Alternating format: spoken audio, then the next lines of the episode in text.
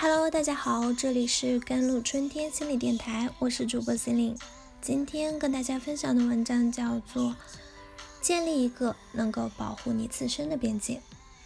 我在留言里收到一条非常非常典型的提问啊，这个提问实在是太典型了，可以反映出很多家庭关系和人际关系中根源性的问题。这个问题是这样的：电脑不借给亲戚有错吗？我的姐夫要借我的电脑打游戏，借的时候说的一点不客气，因为电脑是我的私人物品，我是不喜欢借给别人的，不管你是谁。姐姐就说我和你姐夫为你付出了这么多，对你那么好，电脑不借，你这是把我当外人看啊？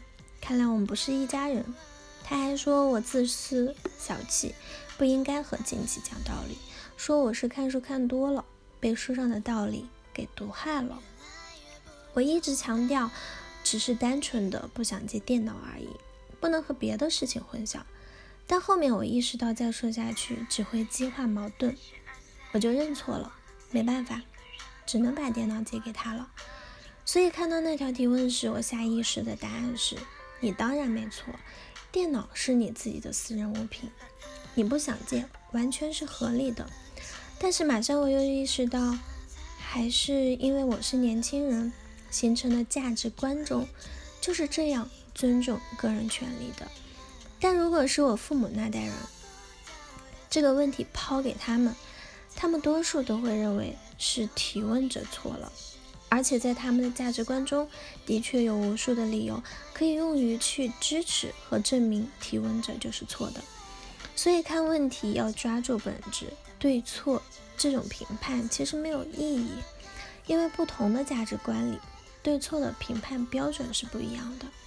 秉持着不同价值观的人，他们对于对错的认知和定义也是完全不同的。所以其实没有必要去追求和辩论究竟谁对谁错。许多问题表面上真的是对错，但本质上其实是两种根本。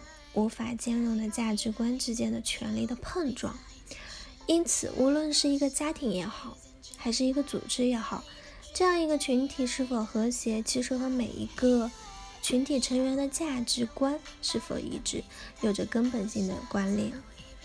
我们每个人从小就被教育，令我们相信存在一个公平的世界，在这个公平的世界中，对错是理所当然的，非常重要的。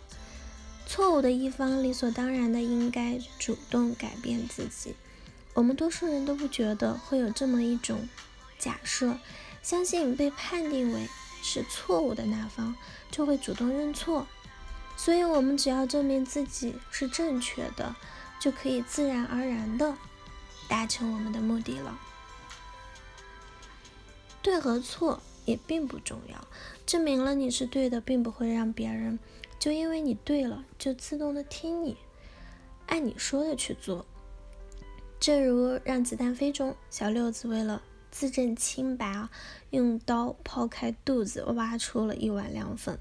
但是证明了自己是对的，又有什么意义呢？别人其实根本不在乎你对不对，你是不是清白的。他们要的就是利用你的这种相信，如果我的对，别人就会听我的天真幻想。去激着你自证，从而达到了他们的目的，证明了别人是错的，也不会让别人自认服输，让别人不再反对你。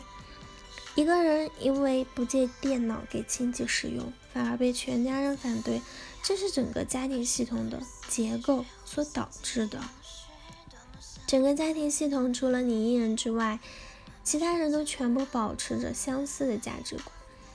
你试图靠自己一个人去和整个家庭系统的价值观去抗衡，这显然是不明智的。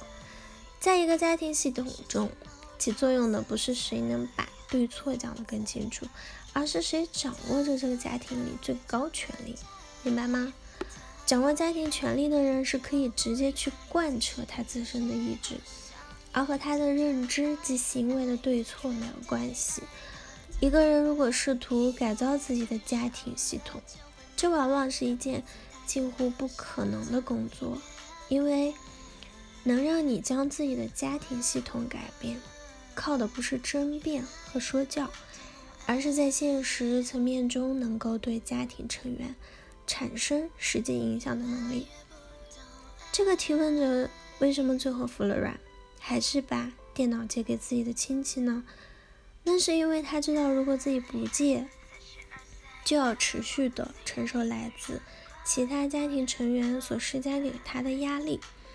不要试图和想要控制你的人陷入口舌争辩中，别人会不断的和你谈话，目的是为了说服你，而不是被你说服，就和你的目的是一样的。所以，关键在于要做出终结无意义的争论，直接拒绝对方的行为，通过斗争令别人明确意识到，如果侵犯你啊，就会导致出现。他不愿意承受的后果，这就是建立一个能够保护你自身的边界的过程。好了，以上就是今天的节目内容了。咨询请加我的手机微信号：幺三八二二七幺八九九五，我是 c e l i n e 我们下期节目再见。